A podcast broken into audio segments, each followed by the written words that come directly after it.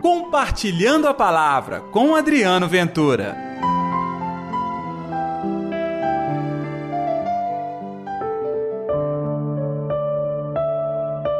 Quem é o maior no reino dos céus?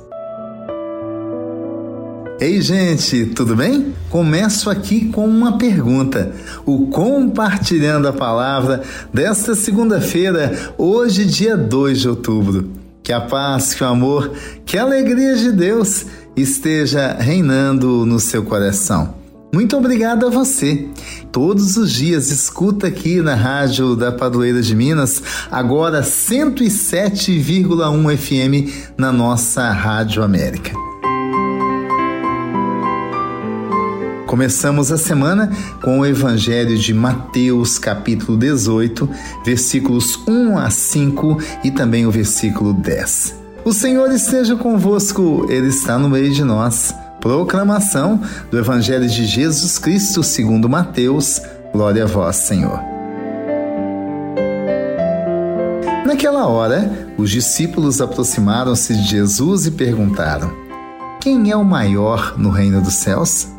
Jesus chamou uma criança, colocou-a no meio deles e disse: Em verdade vos digo, se não vos converterdes e não vos tornardes como crianças, não entrareis no reino dos céus.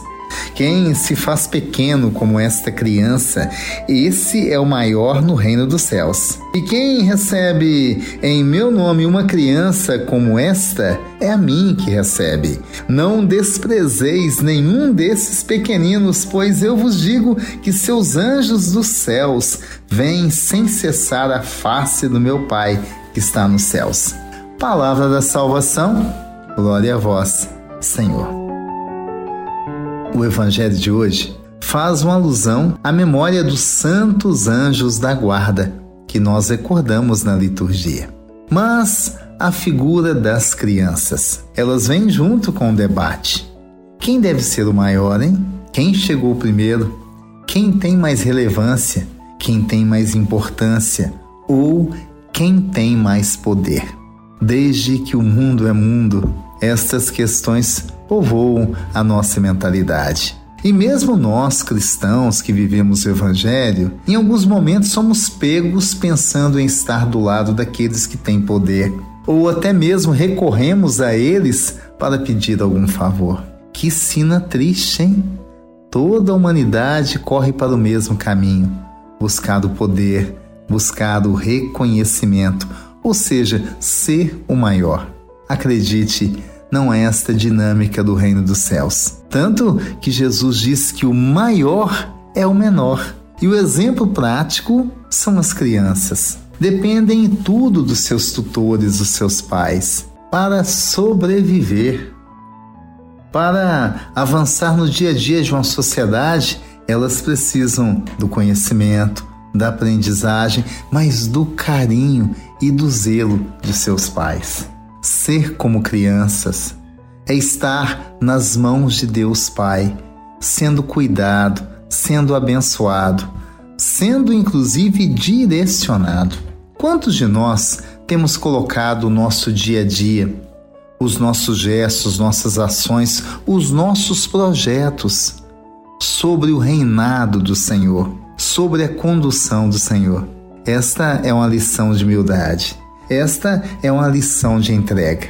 Imagine que aí sim, na figura das crianças, acolhê-las e recebê-las é acolher o Senhor. Mas crianças aqui, além das crianças, significa também aqueles que mais necessitam da graça e do cuidado. Vamos dizer assim: quem são os pequeninos no Evangelho? São os excluídos, são os grupos de grande vulnerabilidade Talvez aí sim seja você, ou pessoas que você convive muito, andam sofrendo, sendo perseguidas.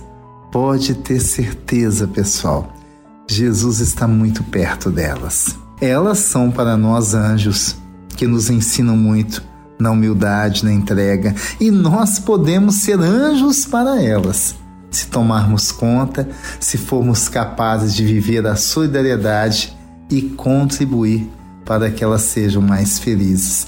Nem que para isso você tenha que dar um passo atrás, abrir mão de muitas coisas para partilhar. Vamos pedir do Senhor essa bênção e esta força?